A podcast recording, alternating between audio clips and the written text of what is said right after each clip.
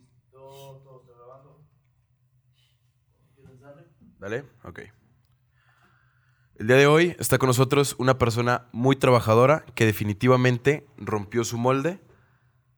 Y el día de hoy viene a enseñarnos que el emprendimiento, el trabajo y el esfuerzo no es como lo pintan. Hola, hola, mi nombre es Ubaldo Mondragón y está con nosotros Carlos. Hola, Ubaldo, muchas gracias por invitarme a este programa. Estoy muy contento y muy motivado. Oye, no, hombre, muchas gracias. Al contrario a ti por el tiempo. Oye, qui- quiero que primero que nada te presentes para todas las personas que quizá no te conozcan. Dinos cuál es tu nombre, cuántos años tienes y actualmente a qué te dedicas, cuál es tu giro laboral. Creo que sí, Ubaldo. Mira, mi nombre es Carlos Guzmán, Carlos Guzmán Lira. Vengo de la Ciudad de México. eh, es la primera vez que salgo de ella, a provincia. Ok. Soy este, originario de la heroica ciudad de Tlajiaco, de Oaxaca. Con mucho orgullo me gusta mencionar mis raíces. Tengo 41 años de edad. Muy bien. Me dedico al tema de la restauración de los restaurantes. Eh, soy metro de actualmente. Ok, Llevo varios años ocupando ese puesto y esa linda profesión. claro. Pa- para las personas que igual eh, aquí en México no estén como muy empapadas del tema, platícanos un poco qué es un, un maître d'. Bueno, un metro de es eh, el jefe de sala, el mayordomo. Es el amo de llaves de una residencia, de, de algún lugar. Claro, Pero en este caso es de un restaurante. muy bien. Es el encargado de asignar, de supervisar, de coordinar toda la logística, toda la operación de un centro de consumo. Y act- actualmente nos comentas, vienes de Ciudad de México, radicas aquí en Torreón. Actualmente, ¿en dónde podemos encontrar tus servicios? Eh, me pueden encontrar en el restaurante Rincón Silverio, Muy un bien. restaurante gourmet que tenemos aquí en este, Independencia, justamente en la Plaza Hundida. Sí. También me encuentran en el restaurante Bonito, un lugar bonito, como lo dice su nombre. Eh, manejamos desayunos, comidas y cenas. Muy bien, Y lo encuentran ese en Viñedos. muy bien, perfecto. Por ahí existe otro proyecto del cual iremos hablando más adelante, Sí. para igual de todas maneras ir comentando un poco qué es lo que viene con eso. Pero igual creo que este es el momento exacto para poder comenzar ahora sí que por el principio. Quiero platicar un poco de tu infancia. ¿Cómo, cómo es esta niñez de, de Carlos? ¿Y cómo es que la vida te empieza a orillar a este ámbito social, a este ámbito restaurantero? Mira, Osvaldo, eh, yo vengo desde muy abajo. Nosotros somos una familia integrada por cinco hermanos, los cuales dos pues no, no vivieron con nosotros, eh, se fueron con nuestras distintas abuelas. Eh, mi padre, bueno, mi padre estuvo muy poco tiempo con nosotros, yo creo que escasas dos horas y se fue. De verdad, de verdad. Pero bueno, mi madre hizo todo el esfuerzo para, para hacer ese trabajo de ser madre y padre. Nos sacó adelante. Ella trabajaba en la Ciudad de México en un, en un edificio. Mm, Ella era la portera de ese edificio ok. y por lo tanto le dejaban pues pasar la noche y vivir en un cuarto de azotea. Ok. Ahí le echamos muchas ganas hasta que conocimos a una señora que, que le ayudó mucho a mi mamá. Tenía un restaurante por allá por la zona de Coyoacán, no sé si conozcas Sí. la Ciudad de México. Una zona muy bonita, llena de hippies, de música y de vida nocturna. Sí. Trabajamos allá en un restaurante, nos ayudó la señora porque, bueno, yo, yo siempre he sido amante de los animales, sobre todo de los, de los perros. Ok. Yo quería ser médico veterinario. Yo tenía esa Esa idea. noción. eso era mi objetivo.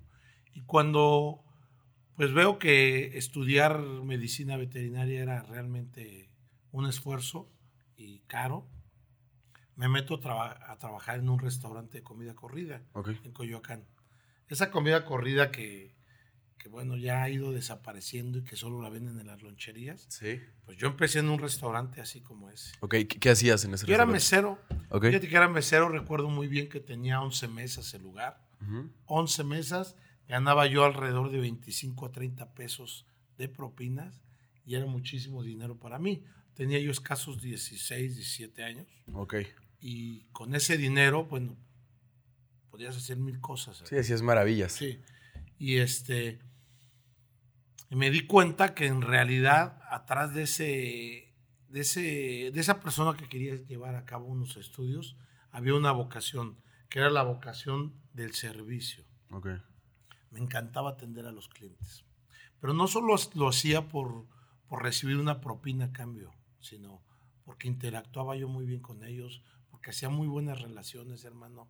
Me hice amigo del de la panadería, del que nos vendía el pan. Ok. Y la señorita del pan me dejaba sin pan. Y tenía yo, nosotros comprábamos en ese entonces teleras y me dejaba sin telera y tenía que comprar bolillo.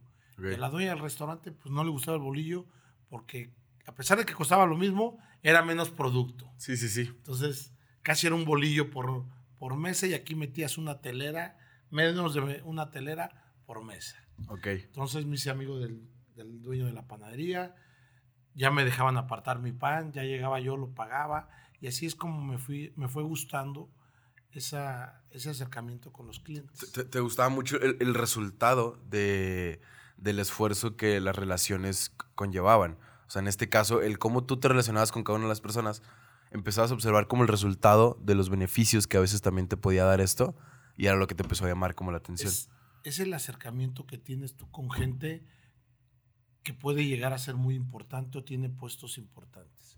Y uno nunca sabe cuándo necesita de esa gente. Claro. Lo que sí te voy a dar como consejo es que tienes que estar vigente, porque los clientes se olvidan. Ok. Ellos tienen mil cosas. Si tú no estás vigente con los comensales, ellos se olvidan de ti. Claro. Entonces, para eso yo creo que son esas conexiones que nosotros en un este, restaurante tenemos con nuestros huéspedes. Muy bien. Y bueno, pues así fue como, como me gustó esta vocación y decidí emprender un, un nuevo reto, convertirme en el mejor camarero de México. Ok. ¿Cuánto tiempo duramos aquí en esta en, en este restaurantito Estuvimos de como un año, Ubaldo, ahí en Coyoacán? Coyoacán. Y yo decidí, porque fíjate que mi hermano también empezó en ese lugar, lavando trastes, haciendo sopa de pasta, el arroz, la crema del día, hacía tacos dorados, hígado encebollado, este, pues todo lo que Sí, maneja claro. una cocina económica. Y mi hermano también le gustó esa vocación, dice, hermano, yo ya me voy, quiero ir a aprender cosas diferentes a otros restaurantes. Ok.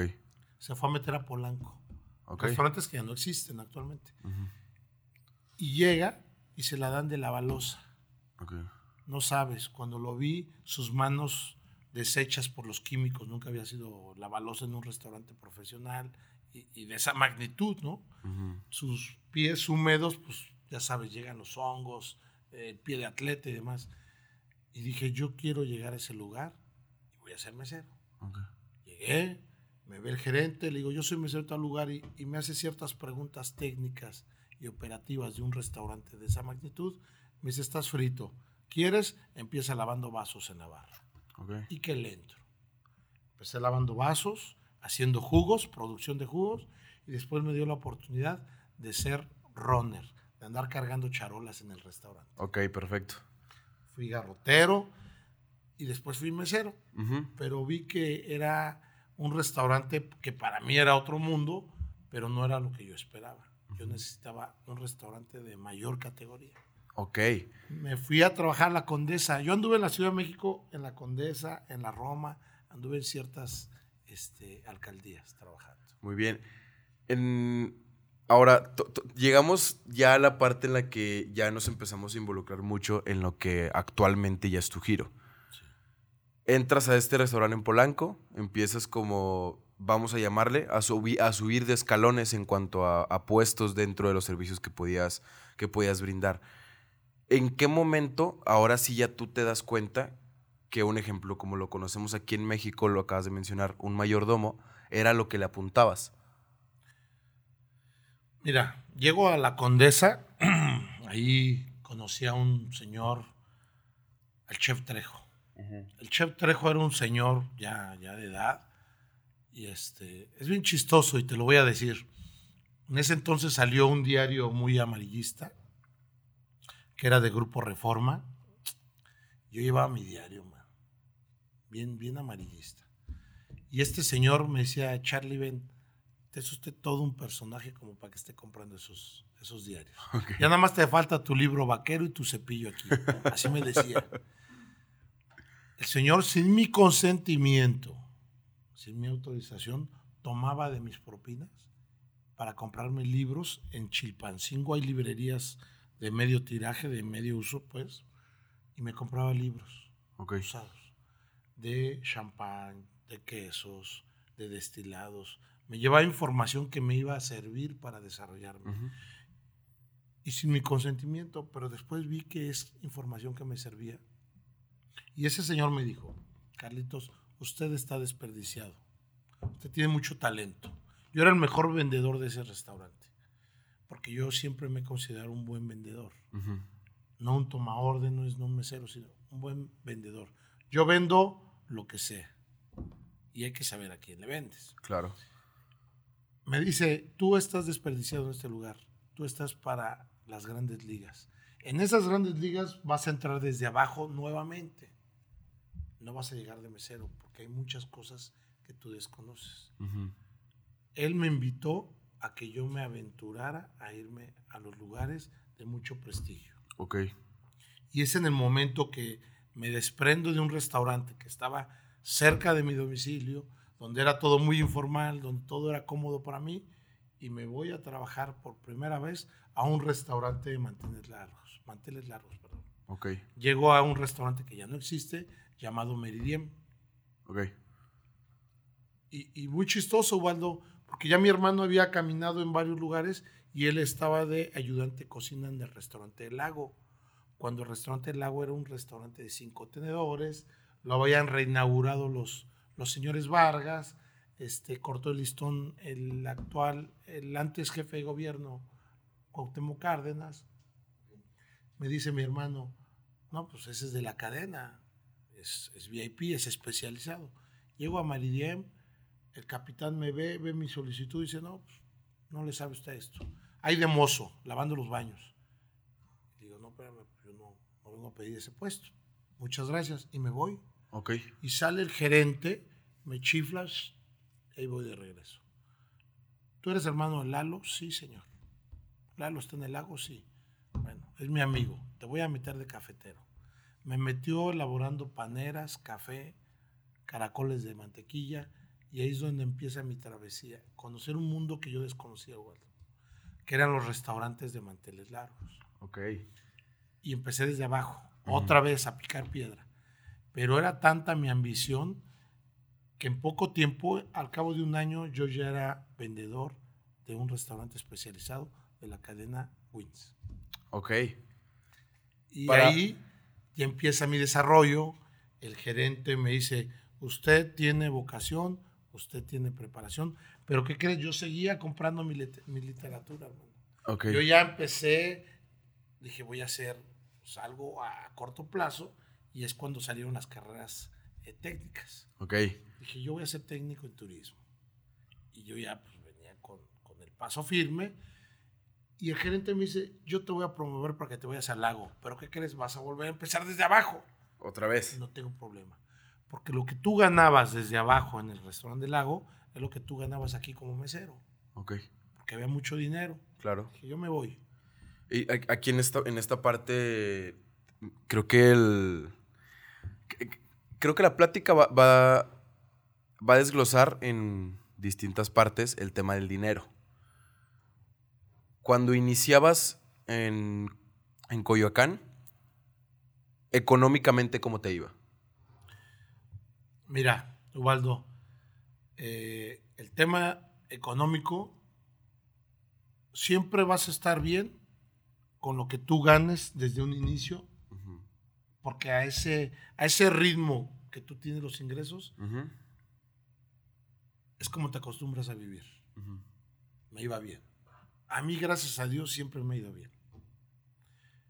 Y cuando voy caminando por disti- distintos restaurantes, pues el ingreso es mayor, me va muy bien.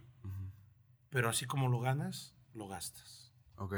Tu calidad de vida, tus gastos, tus gustos van creciendo como va creciendo tu ingreso. Ok. Así es definitivo. Ahora platiquemos sobre el dinero, pero dentro del, del restaurante. Me comentabas de cafeteros, me comentabas de los de la charola, me comentabas de runners. Todas estas personas entran en el esquema de las propinas que dejamos en estos restaurantes. Así es.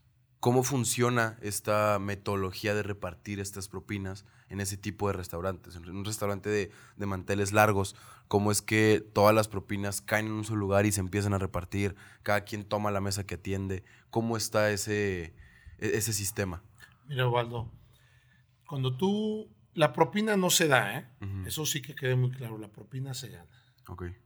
Tú vas a un lugar y nosotros que, que somos dependientes de comedor, que atendemos al huésped, al comensal, al invitado, nosotros tenemos que atenderlo. Cuando tú atiendes por dinero, estás frito. Ok. Yo, yo, tu servidor Carlos Guzmán, vive para atender. No atiendo para vivir, hermano. Ok. Eso ya es una consecuencia. Yo soy feliz atendiendo.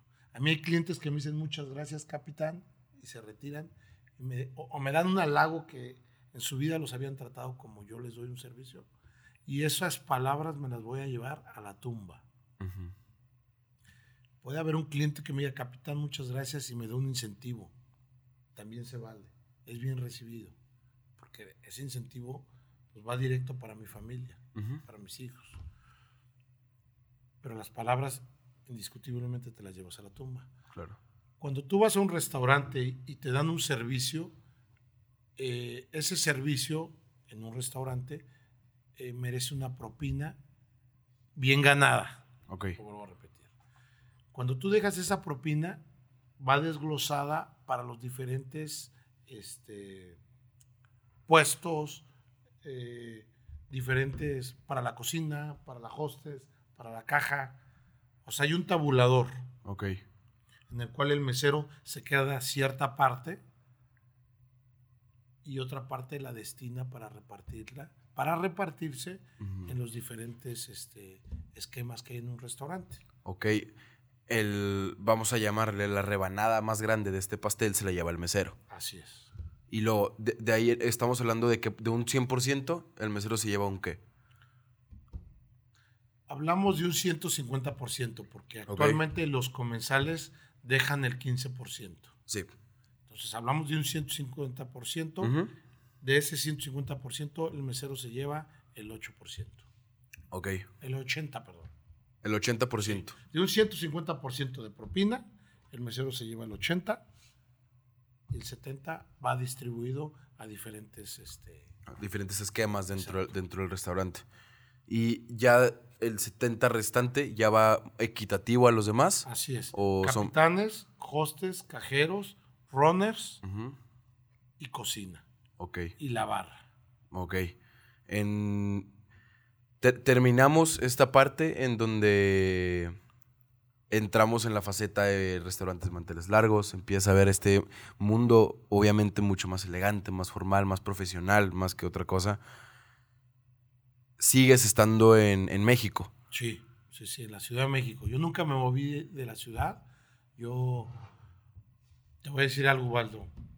Cuando eres joven, tienes la- abiertas las puertas. En aquellos entonces, tú trabajabas en un restaurante fino y tenías más de un año en un restaurante fino. Tú salías y buscabas empleo y les decías, vengo de tal lugar, te dejaban entrar, pase. Era la mejor carta de recomendación. El que tú hayas trabajado en un restaurante de cinco tenedores. Ok. Y bueno, yo, Carlos, era muy aventurero. Me gustaba conocer todas las cocinas. Italiana, francesa, mexicana. eh, trabajé cocina nipona, cocina china. Y anduve de restaurante en restaurante. ¿Cuál fue tu preferida? La mexicana. ¿Sí? Indiscutiblemente. La mexicana por nuestras raíces que traemos muy arraigadas. Ok. La, la mexicana nos cuentas por las raíces y en, en- en un ámbito más, este, más digerible. Para decírselo a cualquier persona el por qué la mexicana es, ¿cuál sería? Oaxaca. ¿Sí? Pues la verdad, me gusta Oaxaca, me gusta mi tierra. Me gusta ir a Oaxaca. Tiene desde que llegué a Torreón no he ido, pero me gusta mucho Oaxaca y eh, por eso decido la comida mexicana. Y además por los ingredientes, Waldo. Tú en Oaxaca no vas a ponerle un pero a la comida. Tienes esta cocina como muy, muy elegante. Pero obviamente no existen platillos que pues nunca se dejan de servir. Que sin importar si el restaurante es de manteles largos o si es una comida corrida o algo, pues hay platillos que empatan en, en todos lados. Al paso del tiempo, iniciaste desde los 16 años, si no me equivoco, desde los 16 años hasta el día de hoy. Quiero yo pensar que hubo momentos en los que la motivación o las ganas ya no eran las mismas o algo por el estilo. ¿En algún punto la perdiste o simplemente te distraíste o ya no la veías o algo por el estilo? Ubaldo, eh, yo creo mucho en Dios. Ok. He tenido ángeles en mi camino. Ujú. He tenido ángeles que me han guiado, que me han inspirado, que me he motivado por ciertas gentes. Yo conocí, pasando los años, a un metredí. En paz descanse, Raúl Regato. Cuando lo conocí, vi cómo vestía el señor, dije, de aquí soy. Voy a aprender y voy a llegar a tener el éxito mayor o igual que este señor. Ok. Conocí a un señor, Ernesto Gamboa, en paz descanse. Eh, Ernesto Gamboa era otro metredí que era mi ídolo, hermano. O sea, era lo máximo. Lo conocí y dije, "Puta, este señor, ¿cómo sabe tanto? Bueno, Ernesto Gamboa, cuando, cuando yo quería cambiarme al restaurante del lago, me rechazó tres veces. Por no saber qué era un kilo rey, de dónde venían las chuletas de cordero y cómo se cocinaba un pato. Tres veces me mandó a mi casa. Ok. Hasta que compré un libro llamado Escoffier, la Biblia de la cocina, y llegué con mi libro y lo puse en la mesa. Ya sé lo que usted me ha preguntado. Y me vio con el interés de querer aprender y me dio trabajo, trabajo de runner. Ok. Y ahí otra vez empieza mi carrera. Empe- empiezas, Sí. o sea, la- tu, tu- tu carrera se ha, se ha desempeñado y ha tenido como este giro cíclico entre inicio, final, inicio, final y otra vez empiezas de nuevo. Sí. Cuando tú tienes ese- esos puestos, Ujú. porque cuando tú llegas ya a un nivel gerencial, Ubaldo, ya difícilmente retrocedes. Ok. y, y- y digo, yo sé que me lo ibas a preguntar más adelante, pero cuando tú llegas a, a- a un puesto como es el mío, tú ya no te vas de los lugares, tú ya, tu, tu, tu estancia en un lugar debe de permanecer. Di- difícilmente te dicen, oye, tú Tú ya. tú ya no te vas. Claro. Tú ya eres una persona que tiene que echar raíces, ya caminaste, ya pasó la edad en donde vas al restaurante de moda que se abrió, vas al restaurante donde están tus cuates trabajando. Tú ya no te vas, tú tienes que echar raíces. Llegas a una edad, Ubaldo, donde si tú vas a, a- a- una entrevista de trabajo, ven tu, tu currículum y dicen, este muchacho es muy inestable, va de lugar en lugar. Ok. Entonces ya tienes que... Sí, ya tienes que empezar a causar esta permanencia en tu trabajo. Así es, Ubaldo. Ok. Entonces, pues yo ya no me movía. Yo soy de un lugar. ¿Qué sucedía? Que más adelante lo fui aprendiendo, que a mí me sacaban de un lugar para otro. Ok. A mí me buscaban el empresario, iba, y, oye, yo tengo un restaurante y quiero que trabajes para mí. Ya, ya- ya no se trataba de tu inestabilidad, sino de oportunidad laboral. Así es. ¿Y qué crees? Me vendían mejor postor, Ubaldo. Ok. También llegué a aprender que eso no es correcto. Me lo enseñó este, una querida amiga, la doctora Carmen Barreiro. Me hizo un, un estudio allá por el Hotel Camino Real, en Ujú. Anzures.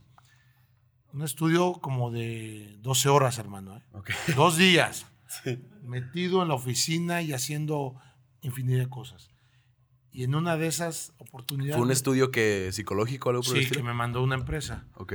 Me dice, señor Guzmán, una señora muy guapa, se estaba maquillando en su oficina. Siéntese, señor. ¿Cómo ha estado? Me empieza a hablar de mí, de mi persona, de mi familia. Ujú. Ya había ido ella al restaurante donde yo trabajaba. Me dice, es usted un, un chingón.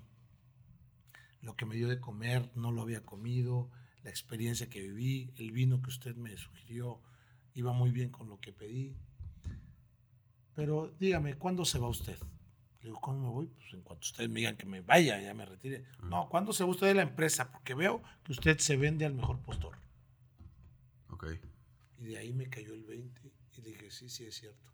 Le dije, pues no, no me quiero ir, estoy muy a gusto aquí y todo. Dice, bueno, creo que está usted en la edad de ya echar raíces. Porque los actuales inversionistas donde usted colabora van a invertir en su persona, en su preparación, en su desarrollo. Pero ellos lo hacen con la finalidad, finalidad de regresar su inversión a sus bolsillos. Sí. No que usted se vaya a desarrollar lo que aprendió y lo que ellos le, le inyectaron Claro. a otra empresa. A otro lugar. Sí. Y, y esta parte del el mejor postol, literalmente era, llega un empresario y te dice, "Oye, ¿sabes qué? Fulanito de tal mi restaurante, vente conmigo, te ofrezco tanto. Llegaba otro con otra, otro restaurante, Sí. oye, ¿sabes qué? Yo te ofrezco tanto. Ah, ok. Sin pensar ni voltear a ver, el que tuviera más números era donde te ibas Así es. antes. Pasa este estudio psicológico en el cual tú te cae el 20, te das cuenta de que, oye, pues esto en realidad no, no, va al sentido de que una vez que ya estás en las ligas grandes, porque pasa mucho que, que muchas veces la gente lo logra o llega a las grandes ligas y cree que es hora de descansar. O sea, lle- llegaron a esta parte que tanto deseaban, que cuando se esforzaban, era en lo que imaginaban. Llegan a tal lugar y ahora sí se quieren sentar, ahora sí se quieren relajar, ahora sí quieren, no, pues ya llegué, ahora ya me puedo dar un descanso. Es el momento en el que tienes que demostrar que lo estuviste esperando. Claro. Waldo, te voy a platicar. Yo trabajo 16 horas al día Ok. y todo el tiempo estoy de pie. Ujú. Sí tomo ligeros descansos en un lugar estratégico donde me siento, estoy con mi radio y estoy supervisando todo, desde mi silla. Ok. Ahí estoy viendo todo. Si un cliente alza la mano, si algo le falta, si está llegando el licenciado que le gusta la mesa 30, yo estoy viendo todo el tiempo. Que la hostess esté en su lugar, estoy escuchando que la cocina si tiene algún atraso de alimentos, que el cantinero no esté rompiendo losa, que salería, todo, hay que estar en todo. Que el capitán esté en su área haciendo la función de capitán, supervisando a los comensales y supervisando al mesero. Ok. E- e- existen, y, en la actualidad se ve mucho, cuando empezó esta modalidad de que la gente podía grabar absolutamente todo, se hubo un tiempo en el que se puso muy de moda en que las personas que se dedican a, hacer videos de este tipo, no sé, se, se vestían de una manera de- de una manera muy poco higiénica, se vestían sucios, se vestían desarreglados, muchas veces con ropa incluso hasta rota, y entraban a lugares de, pues de un prestigio alto, entraban a, restaurantes como formales o algo por el estilo, para probar el servicio del personal dentro de, de estos restaurantes. Hubo un tiempo en el que eso fue, fue una moda, literalmente, la gente se agarraba grabando esto.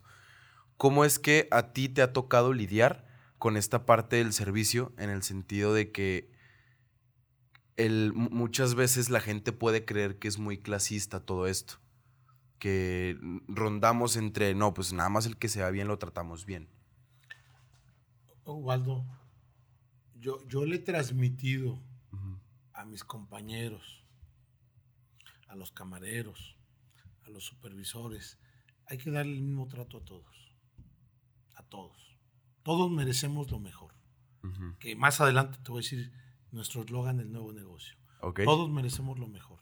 Hay gente, Ubaldo, que en el restaurante actual donde colaboro, pues es un restaurante de prestigio, Sí. tenemos muy buena fama aquí en la región. Hay gente que, que ahorra su quincena para irla a gastar en un aniversario, en un cumpleaños con su familia. Ujú. Tú los ves, pues ni modo que yo, el metradí, llegue y le venda lo más caro, o le venda guayú, o le venda un corte añejado de 21 días, o vaya a ir yo y tome una botella de un vino exclusivo este, español y el pobre hombre le quite más de lo que estaría para gastar. Claro. Tenemos, tener, tenemos que tener esa sensibilidad Ok. con los comensales. Y, y- y esto también parte, quiero yo pensar que de un análisis, porque el- lo, lo que comentas, el, que, creo yo, que involucra mucho esta parte de analizar a las personas y como lo que dices, tenerle un trato, involucra como un previo análisis para darle un servicio que se merece. nosotros somos de cierta, pas- de cierta parte hasta psicólogos. Ok. O sea, tienes que identificar al cliente. Recuerda que no todos los clientes van a ser iguales. Unos vienen de malas, otros vienen muy de buenas. Nosotros tenemos que tener empatía con ellos, Ok. ponernos en sus zapatos. Ujú. Comentas ahorita algo a lo cual justamente quería entrar. Esta parte de que un cliente pueda venir de malas. Muchas veces creo yo que es muy común que un mesero, que un camarero, que algún runner, que este tipo de personas que están todo el día en el servicio al cliente se topen con un maltrato. Con una persona que igual viene de malas o que simplemente es grosera. Desde que llega, la primera persona que los identifica. ¿Tienes una servilleta? Gracias. Fíjate, Ubaldo, que la primera persona que los identifica es la host. Ok. Ella de inmediato te dice por radio, el señor de la mesa 30, abusados. Viene de carácter. Mm, Entonces ahí, ahí es donde abordamos. Y lejos de que tú le vayas a sugerir, señor, ¿cómo está? Bienvenido. Le traigo un daiquiri, le traigo un, un Campari, le traigo un Dubonet, un Cinzano para abrir apetito. Te va a frenar, te va a mandar al carajo. Porque viene de malas, no cerró el negocio como él quería, se enojó con la esposa, mil cosas. Ok. Tú llegas, señor, bienvenido, ¿quiere usted tomar algo? Te frenas. Si él te da la pauta, ¿qué me ofreces? Sueltas el reparto. Adelante. Si no, te va a decir un agua con limón y a la chingada. Desde ahí lo vas frenando, lo vas capoteando, como dice. Entonces, ¿cómo, lidian, ¿cómo lidiamos en esta parte el- con, con comunicación? Sí. Desde la entrada, la host ya te mencionó cómo viene el comensal. Ok, eso es, es, en- es mucha esta parte del trabajo en equipo. O sea, ella también ya realizó como esta parte de su análisis. Cada quien tiene como sus teorías Así es. para poder llegar al resultado de que, oye, no, efectivamente esta persona viene de malas por negocio no cerrado, por discusión con la esposa, con lo que comentas, pero pues viene de malas. Pero mi trabajo es que el señor salga de buenas. Ok, Recuerda que cuando tú no has tenido alimentos, desayunaste ya muy temprano, todo eso a- a- en ocasiones te pone de malas. sí, sí, sí. Entonces lo primero tienes que llegar a abordar y ponerle la apetecier en la mesa, que ya vaya picando algo, hermano. Porque si no le tomas la orden a, a prisa o, o le sugieres alguna entrada, el señor va a seguir explotando. Sí, sí, sí. Hay que restaurarlo. Para eso es un restaurante, para restaurar al ser humano. Ok. ¿Ok? Es, es- es muy, es, es muy curioso lo que comentas, porque yo lo he platicado mucho con Memo, que es muy común que o él o yo nos pongamos de malas si tenemos hambre. Yo soy igual. A mí Sí. no me soportan cuando yo tengo hambre. Sí, sí, sí. O sea, cu- curiosamente es esta parte de, híjole, es que sabes que sí, sí, sí te quiero mucho, pero tengo hambre. O sea, no, no, no me esté chingando. o sea. Sí, así es. Y ahora vamos a entrar con un poco con la parte ahora sí ya de el tiempo en el que tú sales de, de México. ¿A, a qué edad te vas de, de México? Este, es algo muy curioso. Y yo creo que es. Es, lo, es una parte importante en mi vida. ¿Han visto, ¿Han visto las águilas? ¿Las águilas? Las águilas. Sí, sí. Le voy a la América, por cierto. ¿eh? Ok. Mira. A mis 40 años me hice este tatuaje. Ok. ¿ok? Eh, Mi para mamá mí, tiene tatuado un águila. ¿Mandé? Mi mamá tiene tatuado un águila. Sí. Para mí, los tatuajes que traigo en mi cuerpo pues tienen un significado, ¿verdad? Ok. Las águilas, llega la pandemia. Voy a empezar por, por el inicio. Claro. Llega la pandemia en el 2020, en marzo, empiezan a cancelar eventos y demás. Yo trabajaba en un ícono de la Ciudad de México, en la Hacienda de los Morales, donde fui el metro de de restaurante y bares durante 10 años.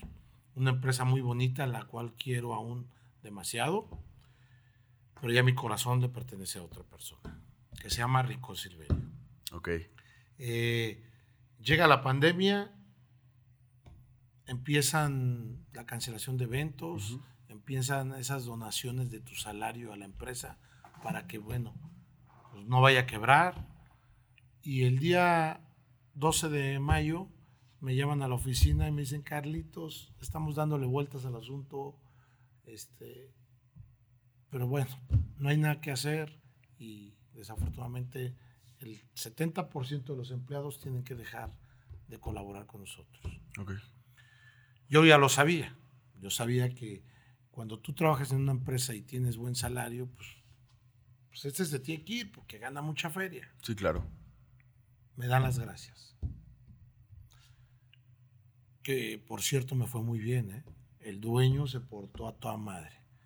Quiero agradecer a toda esa gente que, que ya no pudo sostener sus, sus empresas, pero aún así dieron lo poco que tenían para sus colaboradores. Mi patrón me liquidó al 200%.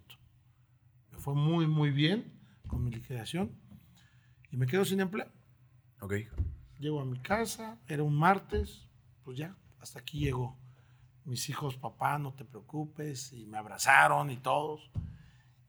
Y el día miércoles que voy al banco a depositar mi cheque, Ubaldo, este, me escribe una clienta y dije, chin, no les avisé a los clientes que ya no colaboro en Hacienda.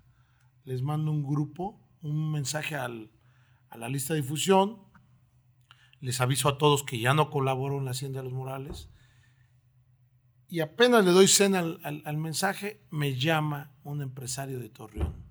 ¿Cómo que mi amigo, con ese acento que los caracteriza del norte, cómo que mi amigo ya no está en Hacienda de los Morales? Si usted les dio un chingo de dinero a ganar ese lugar. No, no, no, no. no. ¿Cómo es eso? Le digo, no, pues sí, ya le estoy toda la explicación. Me dice, no, usted tiene un amigo aquí en la laguna. Dígame cuándo le mando unos boletos de avión, que quiero que venga y vea usted los proyectos. Puta, me quedé a seis, man. Estuve un día desempleado, Ubaldo. Ok. Yo estuve desempleado, me despiden el 12 de mayo, el día 13 deposito mis cheques, un día desempleado. Me dijo, usted ya tiene trabajo y no quiero que busque en ningún otro lugar. Ok. Y le digo, no, pero pues espera, prométame que usted se viene conmigo. Está bien, porque lo quiero mucho y lo conozco de hace 18 años a esta persona. Y digo, pues órale. Me manda mis boletos de avión, vengo, veo los proyectos y sin pensarla, el señor me dice, yo te tengo colegio, hogar para tu familia, colegio, te tengo todo. Vas a vivir a la vuelta del restaurante donde vas a trabajar todo. Y dije, ¿cómo? Sí, ya está todo arreglado para ti. ¿Quieres traslado? ¿Quieres eso? No, no, no. no. Yo traigo mis cosas, yo traigo mis carros, todo. Ubaldo, que me vengo a trabajar en junio a Torreón. Junio del año pasado. Junio del año pasado. Ok. No, no sabes. Este, estoy tan agradecido con Dios, de verdad, y con estas personas que, que me brindaron su confianza de traerme a la laguna. Ahora, como puedes ver, Ok. ya soy lagunero. ¿Ok? Me, me vengo a la laguna, hermano. Yo, gracias a Dios, yo no supe que era la pandemia. Yo no lo conocí. Yo llego a un lugar donde estábamos al 50% de aforo, pero había clientes. Ujú. Me empiezo a involucrar, en- tengo toda la experiencia, me empiezo, me empiezo a involucrar. Gano, gano cartera de clientes. Yo no tenía ni un cliente aquí. Claro. Yo tengo a muchos empresarios de La Laguna que Ujú. me han dado su confianza para darme su móvil. Sí. Les escribo, este, me llaman, me hacen reservaciones. Hermano, yo no conocí la pandemia. Yo estoy muy agradecido con La Laguna, con las autoridades, porque de verdad conocí un estado, conocí un municipio y las autoridades me recibieron con los brazos abiertos. Oiga, ¿de dónde viene usted? De la Ciudad de México es esto. Como que dijeron, "A ver, vamos a buscar qué tanto sabe este vato. Y vieron que vengo de restaurantes de mucho prestigio. Entonces la autoridad, el municipio, el Estado me recibieron con los brazos abiertos. En esta parte ya, ahora sí ya aterrizamos aquí en Torreón. Ya aterrizamos a los proyectos en los cuales actualmente estás. Nos comentabas de Rincón Silverio y nos comentabas de Bonito. Por ahí existe un proyecto el cual está próximo a inaugurarse. No sé si podamos platicar un poco sobre, sobre la idea del proyecto. Pero déjame te platico de un lugar que ya tenemos aperturado. Que eh, yo cada vez me sorprendo más Ajá. de los empresarios de la laguna. Ah, ah, Están- va- va- vamos a empezar con la plática de Senat. Sí, ¿cómo sabes? Pues sí, amigo, efectivamente estoy muy, muy este, asombrado con el compromiso que tienen los empresarios de, de La Laguna, especialmente los de Torreón, que, que ven más allá, más allá de, de- de un restaurante. También ven a esa gente que tiene que estar en dieta, a esa gente que tiene que estar en un tratamiento. Tenemos una, un, un centro de nutrición y alta tecnología que pertenece al Hospital Andalucía, aquí en Torreón, eh, dedicado a esa gente que, que puede tener sobrepeso. Ok. Esa gente que le da pena meterse a un gimnasio. O tiene su autoestima bajo. Sí, sí. Tenemos un centro de nutrición y alta tecnología con los aparatos más sofisticados. Bueno, tenemos aparatos que no hay aquí en, en México. Puedes ir a Europa, a Estados Unidos y los hay. Nosotros los tenemos en este, en este negocio. Ok. Eh, están justamente a un costado de ahí de- del, del Hospital ¿De la Andalucía. Andalucía? Sí. Ok. Tenemos dietas que, que llevamos a domicilio. Todo esto, todo, todo este proyecto lo arma, lo arman unos inversionistas que son los mismos de, de Rincón Silvello, con la finalidad de ayudar a la nutrición de la gente de la laguna, en cuidar ese tema. ¿Cu- ¿Cuánto tiene, este, ¿Cuánto tiene este proyecto? Estamos, en agosto lo inauguramos. En agosto Vamos a- del sí, año, este- de este año. este año. Ok.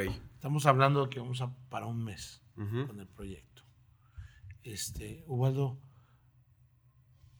cuando organizan este proyecto, yo ya estaba aquí en la laguna, me invitan al proyecto y les digo, nos falta la pieza clave, el chef ejecutivo, alguien que supervise la llegada de esos alimentos, la elaboración y además nos falta un chef ejecutivo para nuestros restaurantes. Y les dije, dentro de la pandemia, el chef ejecutivo Rodrigo Flores de la Hacienda Los ¿De la Morales Hacienda? Se queda sin empleo. Me dicen, "Trae- tráelo, tráelo. Hablo con el chef Rodrigo Flores, lo invito, le presento los proyectos.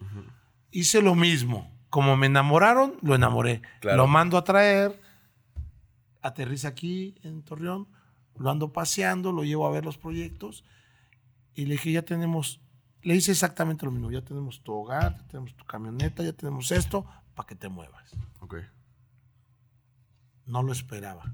Ahora ya con la confianza me dice Carlos, yo nunca esperé eso. Jamás. Tenemos al chef ejecutivo, Rodrigo Flores, Ok. al frente de los restaurantes y al frente de Senat.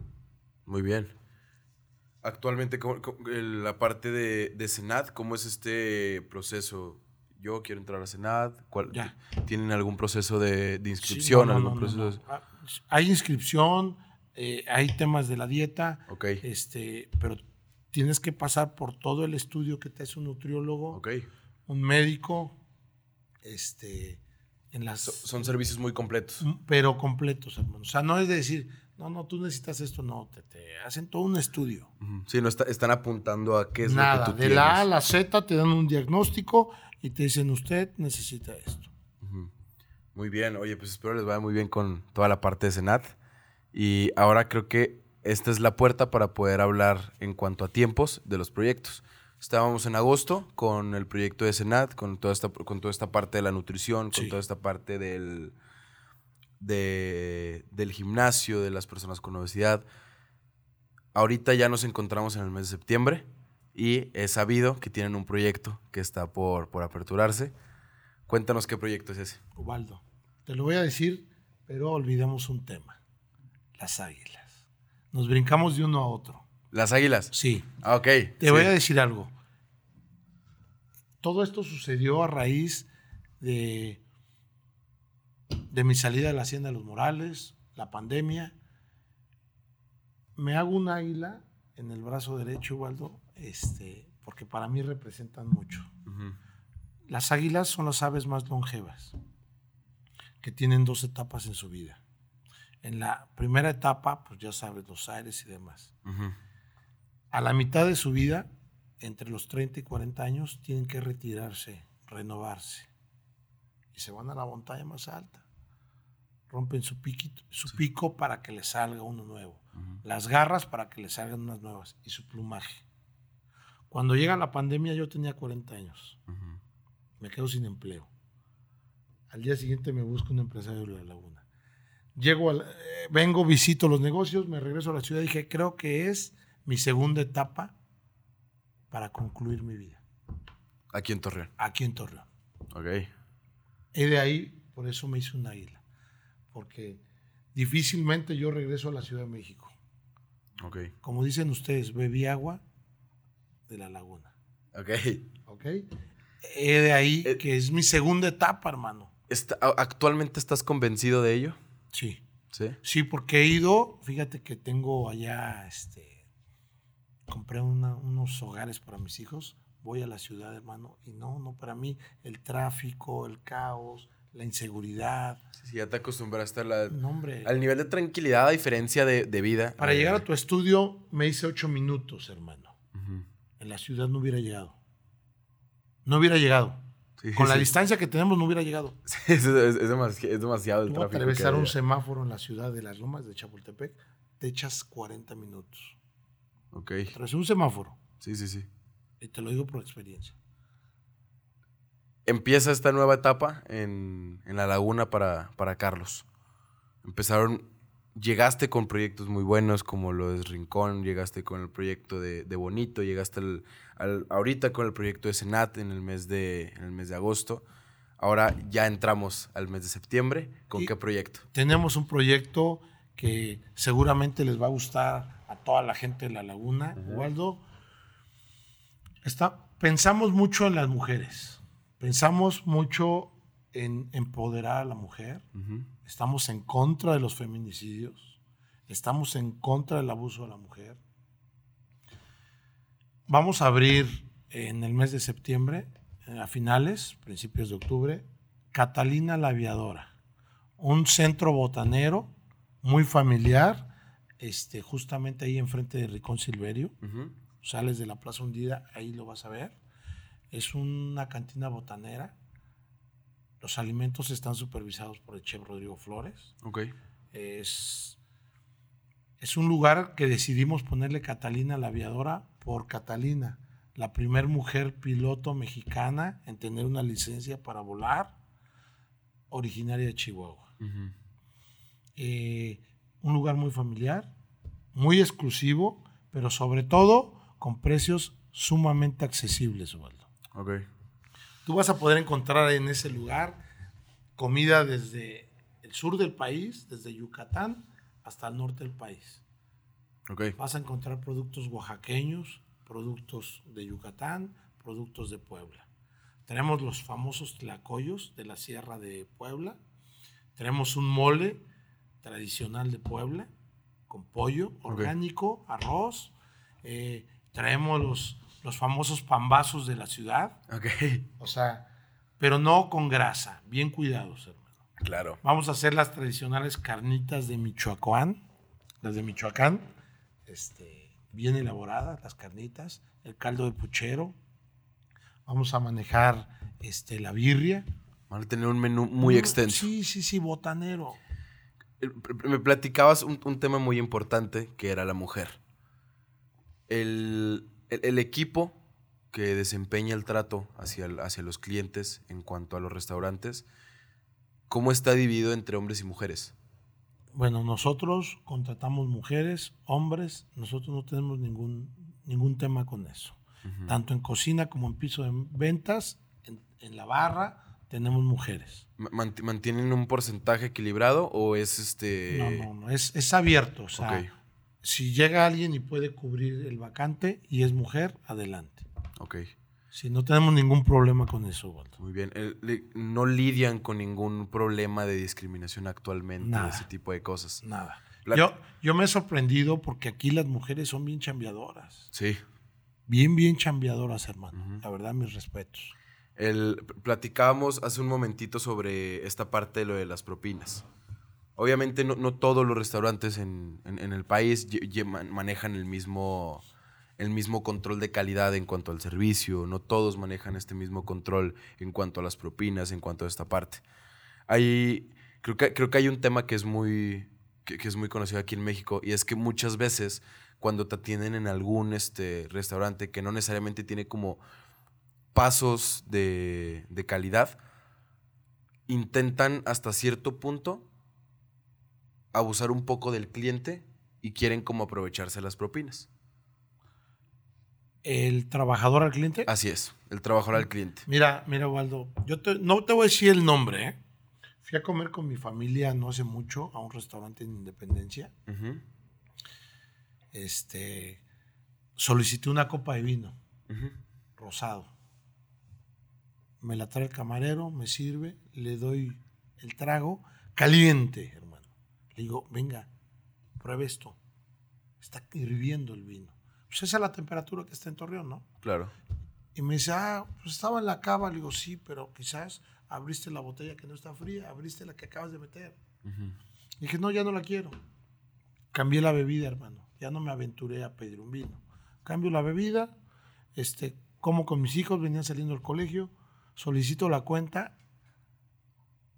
Antes de pagarla la reviso, Waldo. No, no lo hago comúnmente, sino pago.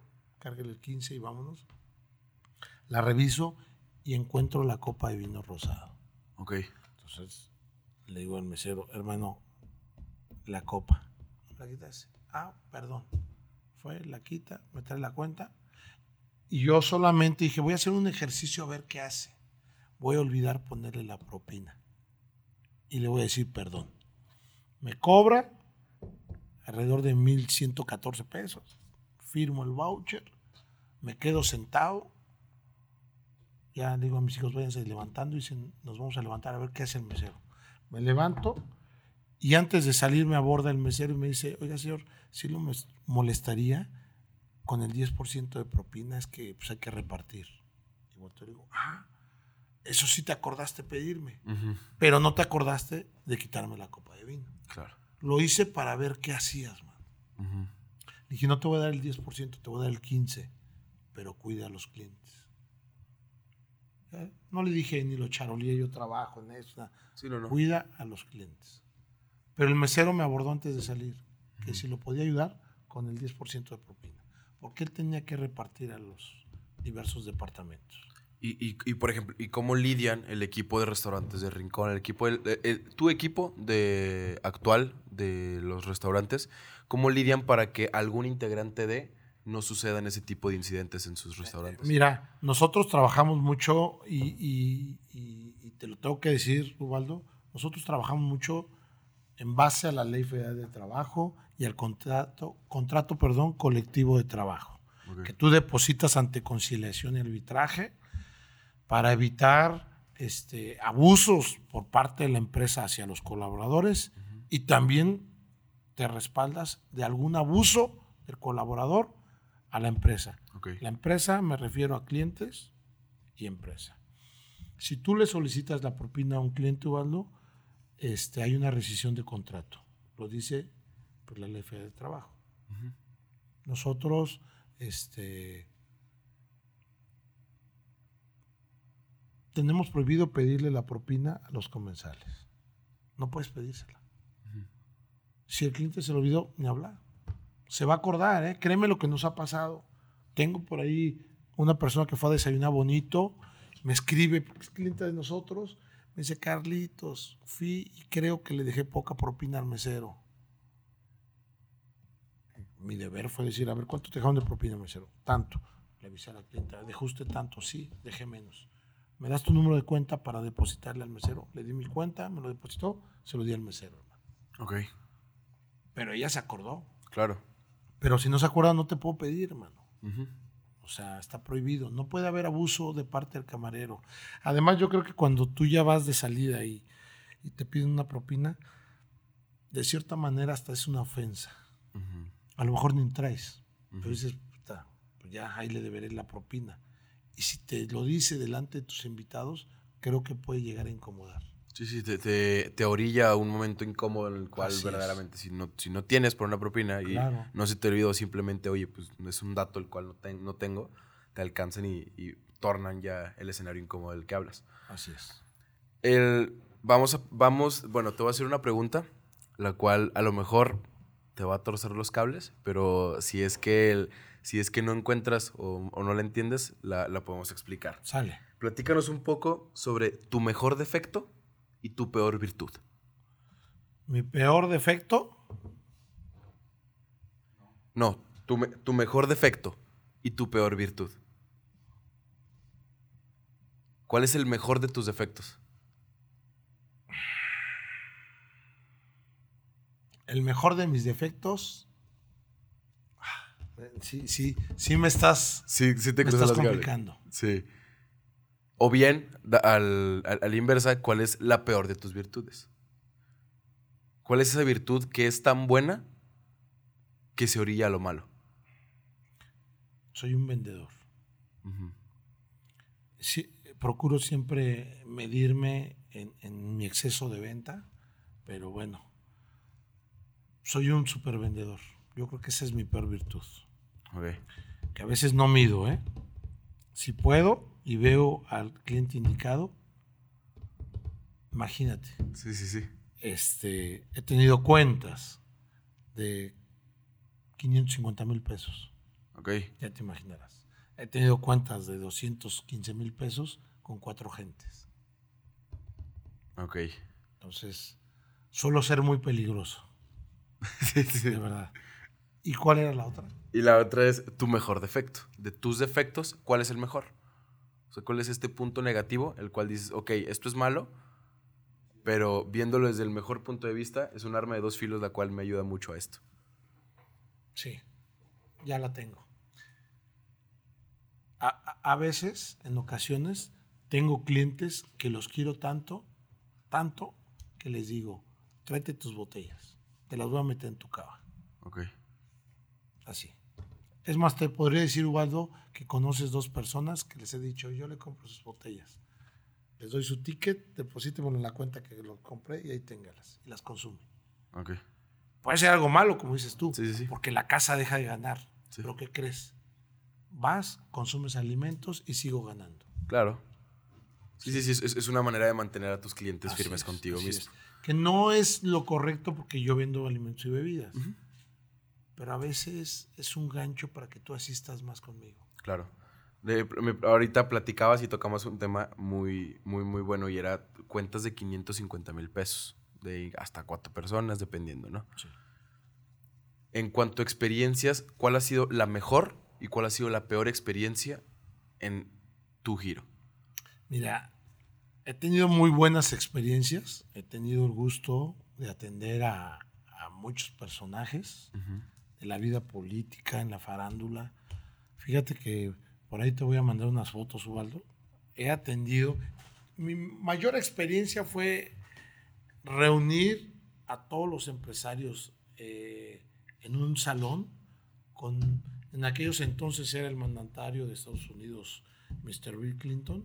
Ok. Sentamos a Bill Clinton, al ingeniero Carlos Slim, Miguel Alemán, este, Olegario Vázquez Raña, este, el hermano que acaba de fallecer.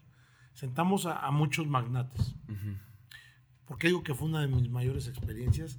Porque le decía yo a mi sommelier, mira, ven Jairo, suma los millones que tiene toda esta gente y nos chingamos a Bill Gates, que en ese entonces era el número uno en, en- en Forbes de Sí, sí, sí. cuestión de dinero. Y este fue una experiencia, digo, inolvidable. Fue algo súper padre. Les hice un menú, yo se los hice, que para mí el haber gustado ese menú a ellos fue todo un éxito. Lo hice con un buen maridaje, con un buen vino, este, balanceado. Los alimentos llegué al grado de darles muy buenos alimentos de muy buen precio, pero para que no me viera yo tan encajoso, bajé el vino, pero no a una calidad muy baja, sino algo, algo bien equilibrado. Claro. Y como experiencias, fíjate que sí he tenido experiencias que me han dejado Un mal sabor de un boca. mal sabor de boca. Que, digo, no te puedo decir qué personajes, pero he tenido, la verdad, que ver cosas que, que dices tú, eso lo veo en las películas, pero lo vivo de cerca. Claro. Este, en alguna ocasión vi cómo la esposa de un mandatario maltrató a una de sus trabajadoras con palabras terribles y por unas fotos que la señorita había subido. Le dije, bueno, caray, ¿Y, y- y malas experiencias en cuanto a un trato hacia ti? hacia mí, fíjate que no, Nunca. nunca. Han maltratado a- al personal de abajo, a los capitanes, a un líder sindical, mano. Un líder sindical que, este, que llegó en alguna ocasión a beberse una botella de tío Pepe, pero el señor solicitó por copa. Pues el camarero fue, trajo una botella de tío Pepe abierta y le sirvió la copa a la rusa y pedía una y otra y una y otra. Pues se acumularon, ¿qué te, qué te digo? 14, 15 tragos, que es lo que de una botella. Pero él pidió por trago, no me dijo tráigame una botella cerrada y la abres y, y se la vendes. Claro. Y a la hora que el camarero le presenta la cuenta, el líder dice, esto es un robo, ¿qué te pasa? Mira, yo tantos tragos y bueno, el mesero no le puede cobrar algo que no, que Sí, no sí, sí. consumió. Y entonces se acerca el capitán y le hace ver, señor, pues que usted solicitó estos tragos. Por copas. Sí, por copa. Y lo empieza a insultar al capitán y le grita frente a los clientes, es usted un ratero. Entonces el capi se calma, se acerca, me dice, oye, ese, ¿te está ofendiendo? Sí, le dije, bueno, tú no lo puedes ofender, pero si te vuelve a ofender, tú se la regresas con la ofensa que te haya dicho a ti. Y el capi, pues va a ver cómo va, cómo trasciende el tema del pago. Ujú. Dice, Capi, yo no le voy a pagar eso. Dice, bueno, déjame, le hablo con mi jefe. Y el güey se dice, no, háblelo con, con el que quiera, eso es un ratero. Eso el capitán le dice, no, no, a mí no me diga usted ratero. Ratero usted, pague lo que se tragó. Ok. Puta, el güey ese. Entonces, como yo estaba viendo la acción desde lejos, ya me acerco y digo, ¿qué pasa aquí? A ver, Capi, retírese. Y ya me dice, no, su capitán me dijo ratero y todo. Digo, una disculpa, pero yo ya lo vi que estaba ofendiendo al capitán. Digo, no te preocupes. A ver, mesero, ven, cancela los tragos y cárguele una botella, que tiene un precio menor. Sí, menor a, a estar pagando copa por copa. Pero ofendiendo. Hay, uno, hay una persona, fíjate que, que- que ese mismo capitán, qué suerte tenía, mano. Eh, llegó una suerte. persona que todos lo conocemos, este, lastimó a alguien, a un chofer de allá de Santa Fe. Este, y el señor quería ocupar una mesa que ya estaba reservada mucho antes con, que él. Él no traía reservación. La mesa ya la teníamos asignada. Es más, ya había tomado la orden el capitán. Porque la- lo hacíamos en la antesala y ya los clientes pasaban y ya estaban sus alimentos en la mesa principal. Y quería esa mesa y le dice, no, no, no le puedo dar esa mesa, le doy la de al lado. No, que no no se la pudo dar. Puta, este güey lo quería madrear. Tenía la fama de haber golpeado ya a una persona terrible, le, le rompió la quijada, lo metieron al bote, salió porque tiene mucho dinero. Y bueno, pide la cuenta, se va, sube a su mamá al coche, regresa y me dice, ¿dónde está el capitán que estaba aquí? Le digo, dígame qué se le ofrece, porque ya lo conozco. Le voy a romper la madre, que sepa que lo voy a esperar a cuando salga y le voy a romper la madre. Y pues dije, pues el capi no se va a dejar. Ven, Fer, por radio le habla este güey, nada más no te la acerques y dile que te espere donde quiera. Pues porque ni modo que le pegue ahí delante de nosotros. Aunque trajera escoltas, somos como 80 colaboradores, imagínate. Sí, sí, sí. Tendría que traer un pelotón a este cabrón. Sí, claro. Nunca hizo nada, porque sabe que estaba en el ojo del huracán. Sí, sí, sí. Son experiencias que pues, vas viendo, pero, pero hay que ir capoteando todo esto, Waldo. Ujú. Me tocó vivir una que sí, tienes toda la razón, sí me insultaron a mí. Era una persona que ya estaba en estado etílico. Y el señor me dijo, oye, véndanos otra botella de tequila. Le dije, no, ya cerramos. O sea, la gente se vaya a descansar, el mesero y demás. Oye, a ver, pendejo, ¿no sabes quién soy yo? Le digo, no, desconozco. señor". Bueno, si no me das una botella, mañana te cierro el lugar. Dije, adelante. Usted va a dejar de... Va a dejar sin comer a más de 300 colaboradores y a sus diferentes familias. El señor se paró, me quería pegar, me hizo a un lado, me dijo que conocía al aquel entonces eh, eh, jefe de gobierno, Me dijo, no sabes ni quién soy, pendejo. Cuando me dijo todas esas cosas que conocía el jefe de gobierno, le dije, mira, si realmente lo conocieras, yo que tú me preocupaba por no darle un quemón. Porque ya con todo ese pinche tema del señor de las ligas y de, de la gente que estaba ahí sobornando con los portafolios de dinero, entonces ya te imaginas de qué partido era. Sí. Dije, pobrecito, mano. Se quedó sorprendido de que lo frené. Le dije, si de verdad lo conoces, compórtate. Porque lo único que vas a hacer es quemar a ese jefe de gobierno. Claro. Alrededor de muchas buenas, malas experiencias has pasado. Uf. Me he vivido unas, hermano. Bastantes, ¿eh? Tuve, tuve una de ellas con, con la mujer esta que, que es vedette. Ajá. Su hijo me robó mi reloj.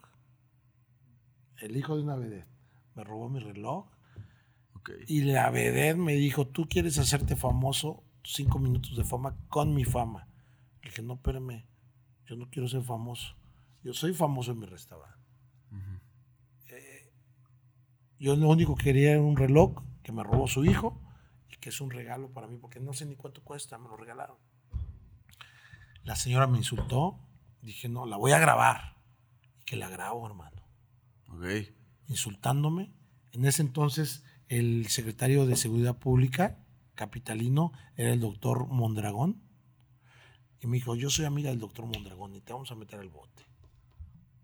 Y que la grabo. Pero pues, bueno, no me regresó mi reloj. Ujú. Me porté tan generoso porque no lo quise meter al bote. Fuimos a la agencia del Ministerio Público y demás. No hice ninguna declaración. Me salí y dije, pobre vato, que me buscan los de TV novelas. Me contactaron. Ok. Oiga, denos una exclusiva y todo. Dije, puta, pues no me dieron mi reloj, todo eso. Pues ¿cuánto me vas a pagar? Para recuperar lo de mi reloj. Ok. ¿Y te pagaron? Y que me pagan. Que les vendo la grabación y les con la señora insultándome, hermano. Sí, sí, sí. O sea, les di las pruebas de que la señora Merle Uribe me insultó, me maltrató, me hizo lo que quiso. Sí, claro. Vámonos. A raíz de todos. De Ya hasta todos te dije quién es. Ya, sí, ya. Pero ahora ella va a ser famosa. Claro. Ahora, co- con, todo esto, a raíz de las buenas, malas experiencias, quiero yo preguntarte a ti, Carlos, para que nos regales a todas las personas que nos están viendo, que nos estén escuchando. ¿Qué consejo le darías tú a todos, a todos estos emprendedores, igual no de closet, pero que no saben con qué salir, a todas estas personas que verdaderamente anhelan un puesto, que anhelan una empresa, que anhelan un proyecto? Mira, Ubaldo, ¿qué puedo decirle a esa gente? Que consigan y estén siempre atrás de sus sueños. Todo llega a su paso, todo llega en su momento. Antes de correr, hay que caminar. No pierdan, no pierdan el, ob- el objetivo. Siempre hay que tener un objetivo. Siempre hay que escuchar a la gente que está a su alrededor. Yo tuve una gran ventaja, Waldo, que yo siempre me rodeé de gente adulta, mayor que yo. Yo no anduve de destrampado y que tomaba en los restaurantes. Yo en ningún restaurante me conocen porque yo haya robado una propina, porque yo haya robado una botella, porque yo haya bebido en el restaurante. Yo me rodeaba de gente adulta. Yo veía a esa gente que hacía más de lo que le correspondía. Entonces, todos esos jóvenes que, que- que no saben aún cómo alcanzar el, el éxito o aventurarse, yo diría que se dejen guiar siempre por la gente adulta, porque ellos ya lo conocen, ya lo están viviendo o ya lo vivieron, Ok. pero siempre perseguir los sueños. Que Es, es- es muy bonito esto que platicas porque es muy normal que la generación de hoy en día no encuentro ni siquiera tenga un sueño. Ahora, a diferencia del primer consejo, esto, es- esto te lo pregunto porque a lo que platicamos, el- te tocó iniciar de ceros muchas veces. Así es. ¿Qué les dirías a las personas que ni siquiera tienen un sueño? Aventúrate. Dice el, el, el vato este que levanta pesas, que perdió una extremidad y demás, sin miedo al éxito. No es fácil. Hay que tener mucho, muchos pantalones, esfuerzo, dedicación, vocación. Pero ¿sabes cuál es la clave del éxito? El tenerle amor a lo que haces. Qué bonito. Yo te voy a decir una cosa. Yo tengo la mejor profesión que puede existir. Y te lo digo desde mi trinchera. Este, Ovaldo, ¿cuál es tu pasatiempo más chingón? Tuyo, dímelo. Actualmente escribir. Ok. Ubaldo, si tú me escribes dos horas, yo te voy a pagar 100 mil pesos. No mames, ¿qué dirías? Güey, me gusta escribir y este culero me va a dar 100 mil pesos por escribir dos horas. Claro. ¿No quieres que sean cuatro para ganarme 200 mil? ¿Sí o no? Claro. Imagínate, yo trabajo, soy dependiente comedor, yo atiendo a mis comensales, lo hago con todo amor, te lo juro, hermano. Y todavía recibo una paga por la empresa. Sí. O sea, me, me pagan por hacer lo que me Lo que a gusta ti te hacer, gusta. Te lo juro. Entonces, ese es mi mejor trabajo. Para mí es el mejor trabajo. Claro. Yo me desenvuelvo, yo soy pez en el agua. Atender a los comensales, dedicarles tiempo, conocerlos, escucharlos. Y todavía me dan dinero, la empresa me da un salario, Sí, sí, sí. recibo una participación este, de las ventas. Yo creo que cuando lo haces con amor, todo te es más fácil, Ubaldo. Y todos allá afuera tienen, ti- tienen ese trabajo con amor. La- aquí la, la cuestión en Si que vas todos los por días- dinero, estás jodido. Claro. me tengo que levantar para ir a trabajar, porque si no me regañan, me castigan o me corren. Sí, sí, sí. Cuando tú lo haces con vocación, yo voy porque va a ir fulano de tal y la chingada, y todavía llega la quincena y recibes una lana, o sea, hazlo con amor. Claro. El consejo es, es- es buscar los sueños y empezar a, a dedicarle De amor a todas estas Muchas cosas. veces eh, hay gente que "No, es que me va bien en la propina y, si- están buscando nada más lo monetario. Tú puedes vivir las mejores experiencias en un restaurante.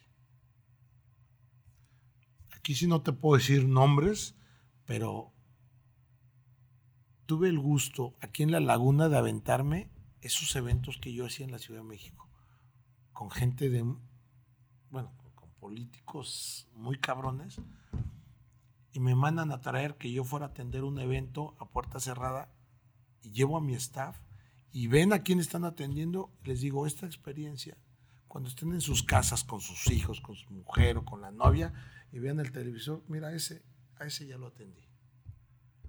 Claro. Sí, es, es el amor con el que desempeñas tu trabajo. Claro. Yo no creí que aquí en la laguna me iban a mandar a atender a ese personaje. Ok. Yo dije, pues eso lo vivo en México, aquí en la laguna. No, hombre, Dios es tan generoso que nos pone donde hay. Qué bonito todo eso. Definitivamente nos quedamos con todo eso, nos quedamos con todo lo que acabamos de platicar.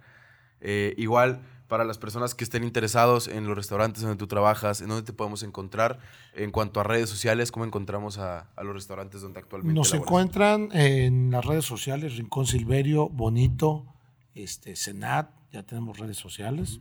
Y próximamente. Próximamente Catalina, Ok. la aviadora, ya lo pueden encontrar en Facebook, Instagram. eh, los- las direcciones, bueno, fácilmente las encuentras igual ahí en las redes. Claro. La comida es excepcional. Los desayunos en Bonito, yo creo que no, no, no sabes en la que se van a meter. Si no Sí, claro. No, definitivamente creo que se tiene que dar la oportunidad de ir a visitar cada uno de estos restaurantes. Carlos, muchísimas gracias por el tiempo, muchísimas gracias por tus palabras. Y pues nada, me encuentran a mí en Instagram como arroba Mondragón y creo que eso es todo. Muchísimas gracias, en verdad, con mucho cariño. Gran plática. Gracias. Saludos a todo tu público. Muchas gracias. ¿Cómo te Me puse nervioso, güey.